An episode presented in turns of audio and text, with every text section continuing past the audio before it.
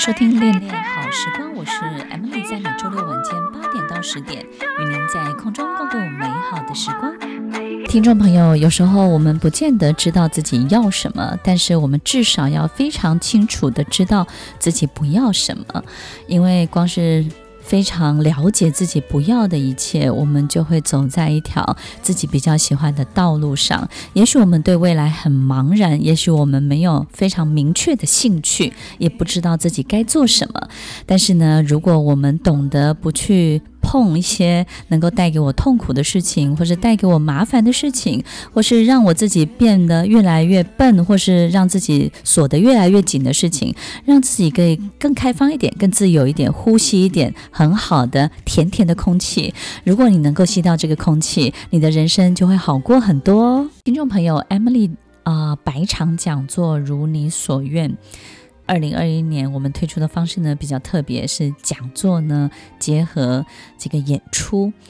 那么在中山堂呢引起了很大的回响。Emily 非常非常谢谢所有听众朋友的捧场，很多的听众朋友，很多的观众在结束之后来找我，都跟我讲说：“哎，怎么咻一下，两个半小时就过去了？怎么这么快？”其实，在所有紧凑的剧情跟紧凑的讲座的分享当中呢，我们要带给大家二零二一如你所愿一个很重要的概念，就是这个世界要进入下一个阶段了。那要进入下一个阶段之前呢，会经过一个很大的重整。那么这个重整呢，就是二零二零、二零二一我们陆陆续续经历到的疫情。所有这个世界会透过某一个议题、某一个状态进行一个重整。从很久以前人类发展史过程当中，不管是工业大革命，或者是呢任何一个启蒙时代，我们都必须在经过一种重整的过程当中呢，然后人类就进入下一个阶段了。所以在这一次如你所愿的分享当中，有很多听众朋友回想几个很重要的重点。那这个重点呢，都让他们在回去之后呢，咀嚼了很久，也跟我们分享这出戏的后劲真的很强，让在现场呢，不只是收到很多的讯息，在结束之后呢，过了一两个星期，还在咀嚼戏里面的许多的台词，以及生活当中的一些印证，以及他过去一直解不开的一些僵局或。者是心结，可能在这出戏当中呢，他就豁然开朗，也开始懂得怎么去走他的下一步。也有一些听众朋友跟我分享，他看了戏之后，他说：“Emily，其实我每天活着都没有动力，但是我呢，我就以前会告诉自己，为我爱的人活着，或者是为我旁边的人呢，表现出健康的一面。”但是我看了这出戏之后呢，其实我给了自己一个很特别的想法，就是这就是我一辈子的其中一段人生。那我这段人生呢，就到此为止，画上句号。现在我要开始开展另外一段人生，因为 Emily 在戏中呢写了一句台词，让我印象非常的深刻。你说，有的人呢一辈子就是一段人生，但是有的人呢一辈子里面塞了好多段的人生。那么你现在是在哪一段呢？他开始理解到，说他眼前遇到的跟感受到的，可能不见得是永久。他事实上还可以开启很多很多奇幻的旅程。那很多奇幻的旅程当中，也有很多听众朋友跟我分享，里面有一个很重要的概念叫兔子洞。听众朋友，其实兔子洞呢，呃，可能在现场很多观众会觉得哇，很新鲜啊，这个这个名词。事实上呢，有一个这个童话，有一个。爱丽丝的兔子洞，我想大家都有听过。就爱丽丝呢，这个梦游仙境，她在追逐兔子的过程当中呢，不小心就掉到这个兔子洞里面。到了这个兔子洞里面呢，其实所有的游戏规则，所有一切的幻象，所有一切的呃事情的逻辑、前后顺序、先后，然后甚至所有一切代表的意义，全部都跟人类世界常规的世界里面不一样。那么在这出戏当中，我们也带进了兔子洞这个概念，就是告诉大家，其实这个疫情蔓延的当中呢，其实，在重整破坏整个社会游戏规则，也就是在这个洞里面呢，我们经历到太多太多，所有旧的东西的崩毁，所有新的东西就是你想要怎么做，怎么开始，其实它也都合理，也都成立。所有以前你放不下的，都可以放得下；所有以前你很纠结的，你也都可以让它离你远去。所有你想做的，其实做得也很快。所以，其实二零二零、二零二一的这个兔子洞，会让你去感受到一件事情是：你离你想要做的事情，其实距离是非常非常近的，甚至是没有距离的。我们可以说，它就像一个虫洞一样，就是你想做。它马上就发生了，你不要做，它也马上就离你远去了。因为这个时候，所有全世界的人类接受度是最高的，所有全世界人类的头脑在当中呢，其实是最开放的。他们能够理解所有的可能性，因为所有一切的变数变动已经把整个过去的规则，他脑袋当中的所有建立的这些习惯惯性呢，已经破坏的。一塌糊涂了，也就是呢，所有东西他都觉得嗯还还可以啊，能理解啊，好吧，就这样。所以在整出戏当中呢，我们也让大家知道，这个时间点就是一个好大好大的兔子洞。那么，听众朋友，你有没有？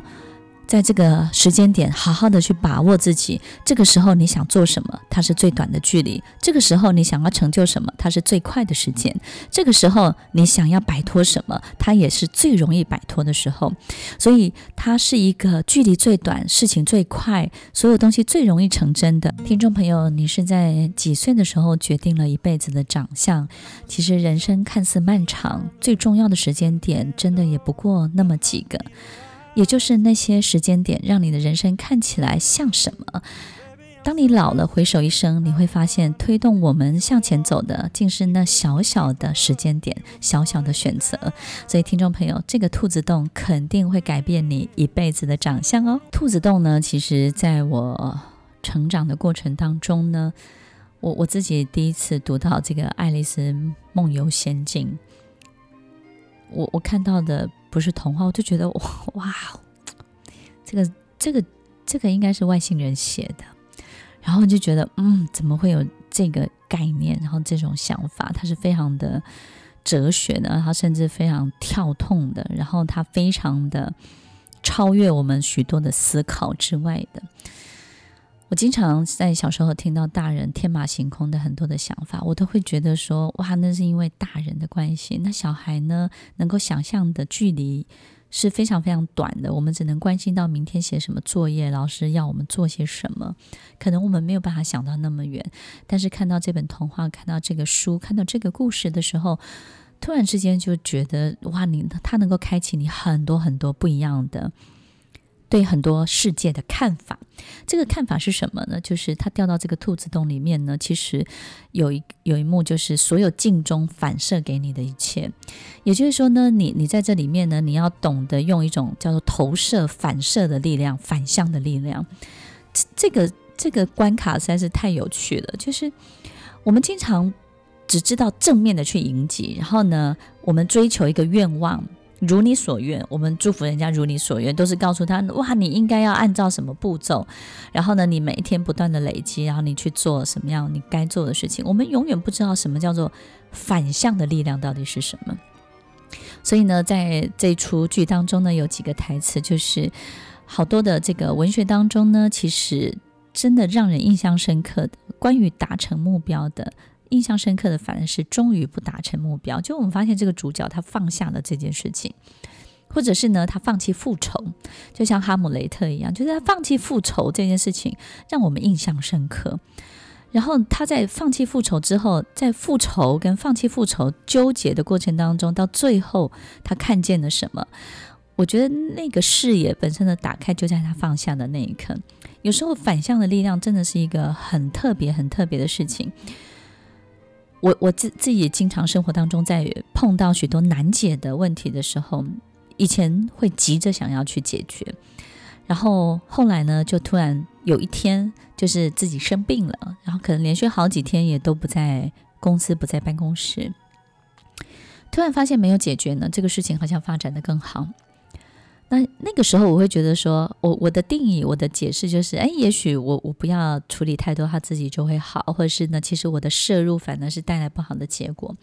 但是后来我慢慢慢慢去体会到，原来很多事情它其实有它自己的发展路线。那反向的力量是什么呢？就是当我们有力量想要施展在上面的时候，而我们选择不施展这件事情，并不是。施展或不施展会产生什么结果？是不施展，你能不能够去控制自己的力量？能不能够让这个力量本身翻转？本来这个事情该怎样的，但是你收起了力量之后，它往另外一个方向走了，就好像我们对很多事情都有一个推力，对不对？我们推一部玩具车一样，我们这个手呢，把它推出去之后，它就肯定往那个方向。但是你不推的时候，诶，它自己跑跑到另外一个方向去了。听众朋友，你会不会好奇另外一个方向的跑法？另外一个方向跑下去，它的结果到底是什么？你会不会好奇所有反向的力量到底？带来了什么？我觉得反向的力量呢，其实不是负面的力量，而是做与不做，以及当我们可以畅快的去修理一个人的时候，但是我们选择原谅他；当我们可以尽情的去羞辱一个人的时候，我们闭起我们的嘴巴；当我们可以对一个人真的穷追猛打的时候，但是我们停下了脚步。你能不能去把你这个力量把它收回来？反向的力量，而不是这个解释成一个负面的力量。所以，其实，在整个故事当中，这个镜中反射出来，然后呢，怎么样去利用反向的力量去回应？我觉得真的是颠覆我所有的思考。我觉得这是一个太棒太棒的童话故事，太棒的一个。能够让让一个人的思考，所有所有的所有东西可以真的翻转。我们也可以很简单的，就是把它当成是一个小朋友的故事。但是那个时候我看，或者再次看，一直到我念研究所的时候，教授说：“哎，不妨把它拿出来再看一看。”我们把它变成一个教育剧场。然后那个时候我就觉得有很大的震撼，因为我发现，哇哦！如果你在一个镜中的世界，你只能使用反向的力量，那你整个人会变化成什么样子？所有东西完完全全按照不同的方向来哦。然后所有东西呢，你你认为此时此刻最有力量的，可能是你最弱的时候。所有一切都是颠倒过来，都是反过来的时候。那个时候你要怎么去处理你自己这个人？其实这里面有讲到一个很重要的东西，就是处理你自己绝对不是重点，但是呢，你要看清楚你所在的一切，那才是真正的关键。不要急着总是处理自己的心情，处理你自己的焦虑，处理你自己的焦躁。那这里面也有提到有一个，我觉得故事情节是相当好的，就是说他他有一天是生日嘛，对不对？然后呢，这里面这个那个里面的这个主角啊，或者是。遇到就哦，生日快乐！其实他遇到了这个内幕里面的人呢，就告诉他说，三百六十五天，今天是你生日。然后呢，你有没有很开心？因为剩下的三百六十四天，你就是你的非生日快乐。所以呢，我要祝你三百六十四天非生日快乐。而且呢，你这一天会有生日快乐的礼物。那你三百六十四天呢，会有非生日快乐的礼物。你有没有很开心呢？不，不管这里面它是不是简单的一个对话或者是什么，我觉得让我们去想到所有东西剩下的，因为我我们都只看到那个百分之二十我们想要的，我们很少去理解那百分之剩下百分之八十。然后呢，我们总是比如说，我我们可能会很想要今天考上一个学校或者什么，那考上那个学校那个东西可能占了百分之一。然后你那个是你最想要的，可是百分之九十九的其他的一切，那些那些东西剩下的剩余的，我们可能很少很少去看见他们。听众朋友，他们的重量跟他们所带来的一切不会输那百分之一，只是那百分之一是你很想要的而已。但是剩下那百分之九十九，不管是过程或是剩下的没有考上的人。那个剩下的所有你邻居的，或者是你你你有些书根本没有念的，然后呢，但是你还是考上了台大，但是有些东西你根本还很心虚的，有些东西落下来了。我曾经有一个学生，他真的很有趣，他跟我讲说：“哎，老师，我考上台大之后，我发现好多书我根本没念过，就是呢，他高中的书啊，他其实不是每一本都念得非常非常熟悉、非常精通的。”他说他就很幸运考上台大了。我说：“那你暑假在做什么？九月开学。”他说：“哎，老师。”我把高中所有书再念一遍。我说：“哎呀，好样的，好家伙！”他说：“因为老师，我想要补齐那百分之九十九。”听众朋友，我们很少人做这件事情，对不对？但是我发现啊，他补齐那百分之九十九，他九月开学的时候，他底气很足啊。就是我发现他整个人真的是焕然一新。他说他那两个月暑假补齐的那剩下他没有念够的，因为他觉得他考上这个学校呢，只是纯粹的运气。但是呢，他还是愿意把那剩下的把它补足。他说，真正让他脱胎换骨的是那两个月。而不是考上这个学校，也不是过去准备所有考试的过程。听众朋友，那剩下的一切。我们去关注过吗？我们去关心过吗？他们的力量不会小于那个我们想要的百分之一的愿望。那个百分之九十九到底是什么呢？所有你不关注的，所有你觉得跟愿望无关的，所有你觉得都不是你想要的，那百分之九十九可能会带给你人生更大的关键的转变哦。在生命的花园中，我们很少去看看那些随着季节自然生长的花朵，对那些自然而然存在的。我们总以为那是最不值钱的，那是最廉价的，甚至有时候你会讨厌它。所有自动运作的一切都是奇迹，包含太阳的升起，包含星球的围绕，包含微风的吹拂，包含我们经历到的每一个考验。因为我们虽然参与其中，但是我们却不费力地享受着所有的光线的照耀，所有的温暖。奇迹就在我们生活中周遭每一件、每一个、每一项为我们服务的事情上面。亲爱的朋友，我们也许从来没有想过，我们为什么可以自然的呼吸？为什么我们可以自然的消化所有的食物？我们可以不用插电，每天呢睡醒就可以去做自己想要做的事情。要记得，你永远是被爱的，是被奇迹眷顾的，是被奇迹包围的。我们本来。就活在好多好多的奇迹里，而这些奇迹都不是靠我们的力量可以把它创造出来的，你说是不是呢？在我们身上就有好多好多不可思议的事情。在这个剧本里面呢，其实提到一个自然生长，其实就是最省力的法则。但是对于我们生命当中最自然生长的花园里面的那些花，我们都最看不起它们，对不对？我们就觉得。反正就是季节到了吧，所以你看到在菜摊、在菜市场当中呢，就是有很多非那个季节的蔬菜都会特别的贵，然后大家都特别想要去吃那个季节的菜。其实当季的所有自然生长的最没有农药，因为它真的最不需要，它的生长是非常旺盛的，生命力很旺盛。那那个时候呢，它也不容易有虫害，所以其实，在那个当季的蔬菜当中，是最健康、最营养、最适合你吃的。而且那个时候，它是得到最大的这个世界所有空气啊、所有环境的眷顾之下，它长得那么的好，对不对？的温度、湿度都是最好、最好的时间点。如果一个植物、一个菜、一个生命是在最好的条件之下被照顾长大的，你去吃它，你会得到它最棒的营养。我们我们其实很少把自己放在一个最好的，我们总以为物以稀为贵，然后呢，我们总觉得接触不到的总是最好的。有时候愿望也是这样，就是好像呢，离你越远的、最不自然的，然后最违反规则的，然后最最离你可能就是。可能跟你这个人没有办法画上等号的时候，一切就是你最想要的。但是其实我们身边已经发生很多很多很好的事情，但是这些好事情呢，我们都看不起它，也看不上眼。所以在这个宇宙、这个世界呢，其实有一个法则叫最省力法则。这个最省力法则就是要我们要花很大的注意力，开始去看看什么呢？看所有在我们生命当中自然生长的一切。你有没有发现，你花很大力气想要求得一个人的肯定，可是旁边总有很多人对你微笑，但是你一点都不在意，一点都不珍惜。你花很大的这个努力想要去求得一个功名，求得一个很好的 reputation，呃，一个一个你自己想要的成就感。但是其实周围已经有好多人，他非常的感谢你，他很想要跟你有很好的互动跟交往，但是你一点都不在意，你却要追逐那个你永远得不到的人。然后我们总是觉得台湾制造不好，对不对？总是要追求国外的好多好多的名牌，不是名牌好不好？名牌当然也有它的好，可是有些东西它的确是违反规则、违反自然、违反季节的。有时候不是我特别热爱什么这个东西，就是我们自己要想清楚，这个世界有一种最省力的法则，你有没有让自己经常靠近这个最省力的法则？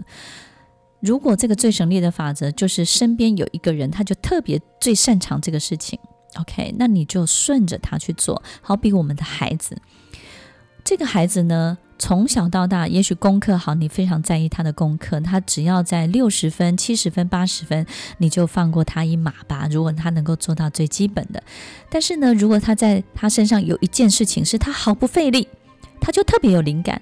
他总是特别有感觉，他就是能够做好这件事情，他就是特别有想法，然后他特别自己能够找到办法，找到工具，他特别能够去促成这件事情。很奇怪，你就是觉得，哎，他怎么特别特别对这件事情特别的，呃，好像有自己的工具，然后有自己的灵巧的巧思，然后他特别能够对这件事情的未来去 picture 他，奇怪了。但是很多的父母却非常讨厌。这个孩子身上长出他前所未有、他从来没有看过的样子。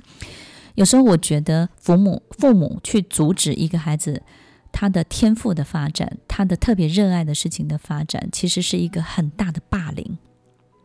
听众朋友，我们一直怕我们的孩子在学校被霸凌，就是呢，如果他非常擅长一个作文，或是特别擅长某一项运动，但是呢，老师可能特别不让他参加，特别让某一个同学参加，我们就觉得这个老师在霸凌这个孩子。我们也会发现，哇，大的欺负小的，然后把他夺走这个东西，然后呢，小的也没有办法反抗，这个就叫霸凌。那听众朋友，如果一个父母他把一个孩子最擅长的东西立刻停止、立刻夺走，并且阻止他这辈子不准再碰，那这是不是一种霸凌呢？听众朋友，如果我们也这样在霸凌自己的孩子，他也没有办法反击，他也只能够接受。本来他可以长成一个很特别的树，很特别，结出很特别的果子。但是他因为你的霸凌，他夺走了，你夺走也阻止了他这些所有一切的发展，他就能够只能够当成一个非常非常 normal 的人，很平凡的人。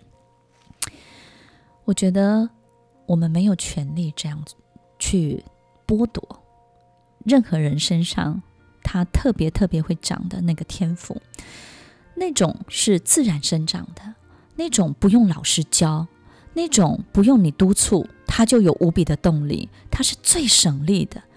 如果你的孩子有这样的天赋，那又是最省力的，他自己会去想办法去把所有东西给做出来的时候，那我们有没有让自己靠近这个最省力的法则呢？所以，听众朋友，有时候我们会觉得，所有自然生长的一切都是不值钱的。让我们静下来，把更多的注意力看看这一切。因为它在我们的人生当中是一个最顺的法则，是一个最省力的法则。你会发现，从此以后，当你开始懂了，你不再那么费力了，你也不再那么琢磨，不再那么纠结自己了，你真的就会拥有一个顺畅的好人生哦。别老想着如何追梦，如何踩油门，其实你只要减少踩刹车的次数，减少一害怕、一担心就立刻放弃的毛病。减少一恐惧，然后呢，这些东西只要是你不懂的，你就立刻剥夺这个人的兴趣，你就立刻否定，你就立刻把孩子最爱的一切拿走。只要你停止这些刹车，停止这些霸凌，停止踩刹车的次数，这辈子你这部车这条路，你的孩子他的人生开起来就会顺畅很多。得不到的永远在骚动，被爱的永远都有恃无恐。不要因为得不到，你就一直以为它是个愿望。你从来都不是任何人的希望，更不是一个交货的工厂。你真的不用替任何人完成他们的愿望。在我身边有好多的学生，他们这辈子最大的成就就是帮助弟弟上大学，帮妹妹买房子，帮爸爸妈妈找到一个最好的住处，帮他们买单所有的旅游。给他们一个最大的生日礼物，帮助他们栽培孩子，然后给他们孩子最好的所有一切的配备。他的确是一个太棒、太厉害的交货工厂。他告诉我，这就是他这辈子最大的成就。我说：“那你呢？你自己呢？”他说：“这就代表我自己。他为别人付出不好吗？我就是这辈子喜欢为别人付出。”为别人付出当然很好，为别人付出，其实我们也取得我们想要取得的一切。但是呢，如果我们每一次都借由别人身上发生的事情来看见自己的长相，那么你就把钥匙真的交给别人了，因为别人不见得会反射出你想看见的样子。听众朋友。我们经常想透过别人的生命经验来反射自己想要看见的自己的样子，所以有时候我们会觉得，我对你付出这么多，你应该要出现感谢我的表情吧？孩子都长大了，你看我的侄子，我把他们培养得多好，他们应该要感激我吧？他们应该最感谢的应该是谁谁谁吧？听众朋友，他们往往不会反射出。你想要看见的样子，他们有他们自己的人生，他们自然会投射出本来该投射出来的样子，所以他不会因为你的播种、你的投入，你就想看见自己想要看到的画面的。不要因为他是个遗憾，就以为他是个愿望；不要因为得不到，你就以为他是你的愿望。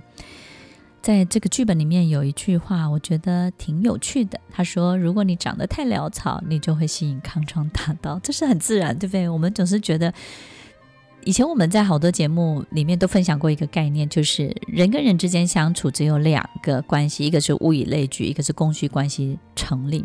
这个供需关系一旦成立了之后，你提供什么，什么样的人就会来到你身边。所以，当我们一直在帮别人完成愿望的时候，那个需要被完成愿望的人会一直来哦。就好多人都希望你帮助他们，对不对？所以你就变成一个什么交货工厂，他会把好多他的希望跟你讲。所以听众朋友，我们身边有没有好多人都会跟我们讲他希望什么？不管是爸爸妈妈，或者是亲朋好友啊，或是你身边的员工，或是你的大学同学，你最好的这些朋友，你说，哎。你会不会有一天突然停下来，觉得说他们为什么要跟我讲他的希望是什么？诶，你是一个交货工厂哦，为什么？因为你突然有一种很奇怪的惯性，就是好希望只要听到别人说这个，你就好希望帮他们完成。没有错，你的确可以有这个能力。那如果把这个能力，一个最能够帮别人完成愿望的人，如果有一天帮自己完成愿望，那是一件多么得不得了的事情。如果这个力量用在他自己身上，我相信一定会爆出更大更大的火花。所以，听众朋友，如果我们在所有一切都在等待自己的缺憾的时候，那么这些缺憾呢，是永远弥补不完的，这些货一定是永远都交不完的。所以，也许我们可以练习让自己有一个全新的思考，就是多一点创造，少一点弥补。多一点创造，少一点弥补；多一点开展，少一点去去看这么多的遗憾。当我们一直不断的去弥补的时候，你也就走在过去里，对不对？当我们一直不断创造的时候，你有一个全新的你，全新的你就有全新的资源、全新的工具、全新的一切可以带给旧有的人，那旧有的人也会变新呐、啊。所以，当你是一个全新的自己的时候呢，你就能够给过去身边的人一个新的资源、新的观感、新的想法、新的世界的所有的画面，对给他们所有的养分才是他们最需要的。所以。不要经常去挖掘别人身上的遗憾到底是什么，也不要一直去想，来来来来，我可以帮你做到什么？听众朋友，如你所愿，如你所愿。在我们成就每一个愿望的过程当中，我觉得愿望不是那么难实现，因为其实每次许下一个愿望，考验就随之而来啊。那那些考验，你会觉得说是在考验你达成愿望吗？其实不是的，愿望本来就在那儿。当你许下这个愿望的时候，考验是为了打磨你这个人的。你那个愿望是一百分，你现在只有五十分，他就负责出五十分的功课，把你打磨到一百分。所以，听众朋友，我们有时候许下愿望的时候，就不要去抱怨这些考验，因为这些考验都是要把你推上那个分数的，让你跟你的愿望画上等号的哦。听众朋友，如你所愿，愿望。最短的距离，我们离它最短的距离，并不是花多少的力气去想我要怎么样抵达它。如果我们可以让愿望找上我们，那么就是你跟愿望最短的距离哦。